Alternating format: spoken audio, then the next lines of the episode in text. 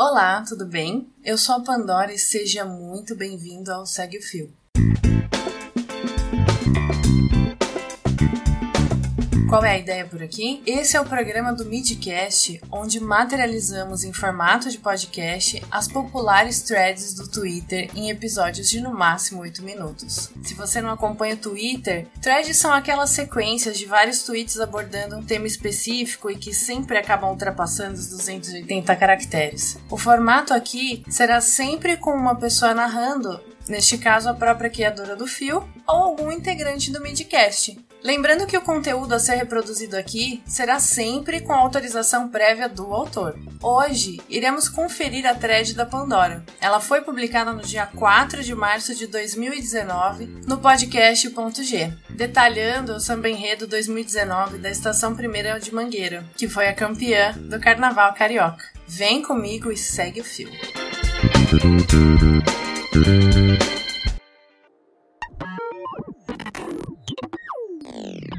Exaltar o lado da história que ninguém conta, dos heróis anônimos que lutaram e lutam sem levar os louros da vitória. Heróis do barracão são todos aqueles que contribuem para que o carnaval aconteça.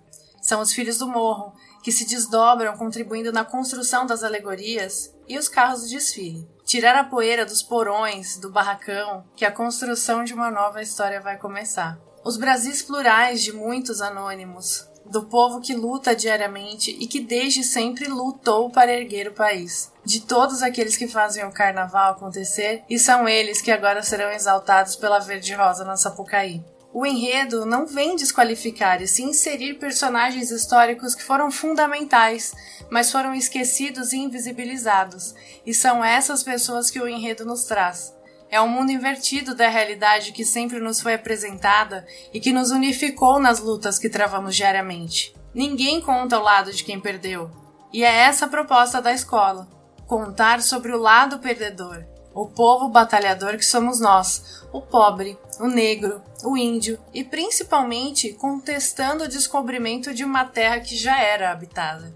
O sangue negro derramado, a história sem ser contada pelos brancos, pelos reis e princesas. Por trás dos pomposos quadros expostos em museus, existe a história de inúmeros anônimos que verdadeiramente lutaram por liberdade. São os negros, mulheres e índios que não estão em livro algum. Dandara, nossa guerreira negra, esposa de Zumbi dos Palmares.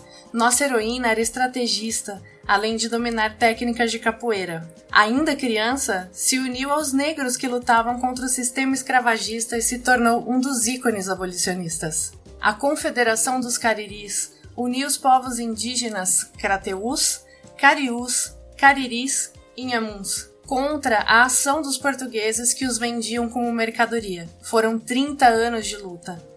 Alguém estudou isso na escola? A confederação não foi vitoriosa, mas desmistifica mais um trecho da história que ninguém nos contou. Os índios não se venderam por espelhos, como sempre nos foi dito. Não teve arrego, eles lutaram até o fim. A liberdade não veio de graça. Ela foi conquistada com muito sangue, mas se tornou invisível. A protagonista da abolição sempre foi a princesa Isabel. Não há relatos sobre os que morreram lutando. Há apenas as glórias da princesa branca que assinou e cedeu a liberdade ao povo negro.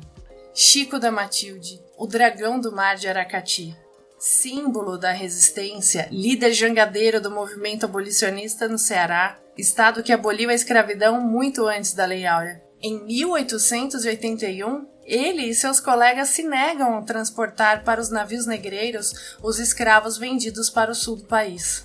Os heróis desconhecidos do 2 de julho, data que marca a independência da Bahia. Os caboclos representam a força nativa e a vitória popular na luta pela independência contra as tropas portuguesas derrotadas em 1823. Ser de aço nos anos de chumbo é lembrar que nessa época as homenagens são rendidas aos torturadores em forma de nomes de rua. Chegou a hora de ouvir a voz dos silenciados. Maria Filipa, marisqueira que lutou ao lado da nossa Maria Quitéria pela independência da Bahia. Luísa Marim não é só a mãe do abolicionista Luiz Gama, ela foi articulista de todas as revoltas e levantes de escravos na Bahia no início do século XIX.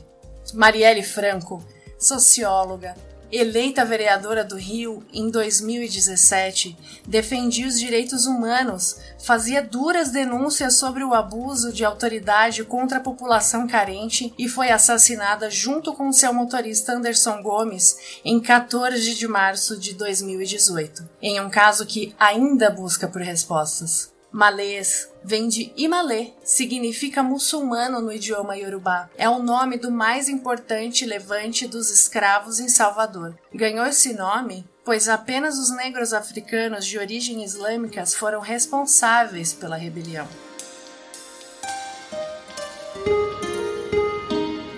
Lembrando que o link para essa thread, assim como o link para o samba enredo da Mangueira, estão no post desse episódio. Se você curtiu esse segue o fio ou tem alguma sugestão de conteúdo para o nosso formato, manda para o perfil do Midcast lá no Twitter ou no Instagram. A arroba é podcastmid ou através do e-mail podcastmid@gmail.com. Não esqueça de seguir arroba Pandora, arroba programa underline ponto G e a hashtag Mulheres Podcasters lá no Twitter. Valeu e até a próxima!